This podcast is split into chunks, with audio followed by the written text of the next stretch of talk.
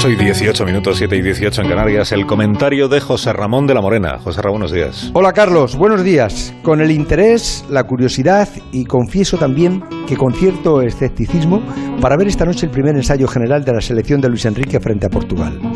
Esa selección es la que nos va a representar en la próxima Eurocopa y tiene importancia y mucha trascendencia. Porque, curiosamente, la selección fue nuestro analgésico en la gran crisis económica del 2008, cuando quedaron campeones de Europa en Viena. Después se agravó aquella crisis aún más y cuando el paro era insoportable, Del Bosque nos hizo campeones del mundo en Sudáfrica y dos años después campeones de Europa en Kiev. Esa crisis económica machacó Europa casi como una tercera guerra mundial. Pero nosotros encontramos en nuestros deportistas un antibiótico contra la tristeza y la depresión. Ahora comenzamos a salir de una cuarta guerra mundial que nos produjo el COVID y que suspendió los Juegos Olímpicos y esta misma Eurocopa que comienza el próximo viernes.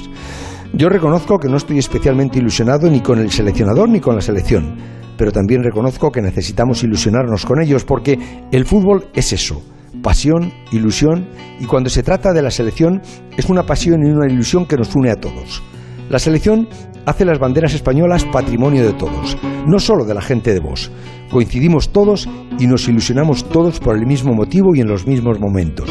No sabría deciros, para incitaros a confiar en esta selección, no sabría deciros qué ni por qué. No sabía cómo ilusionaros con ella. Quizá os diría que lo hagas por necesidad porque es lo que tenemos, porque quizás sea lo mejor que tengamos y porque después de todo lo que hemos pasado tampoco nos vamos a cabrear ahora si nos eliminan en la Eurocopa y porque aunque yo no lo crea, pueden ganarla.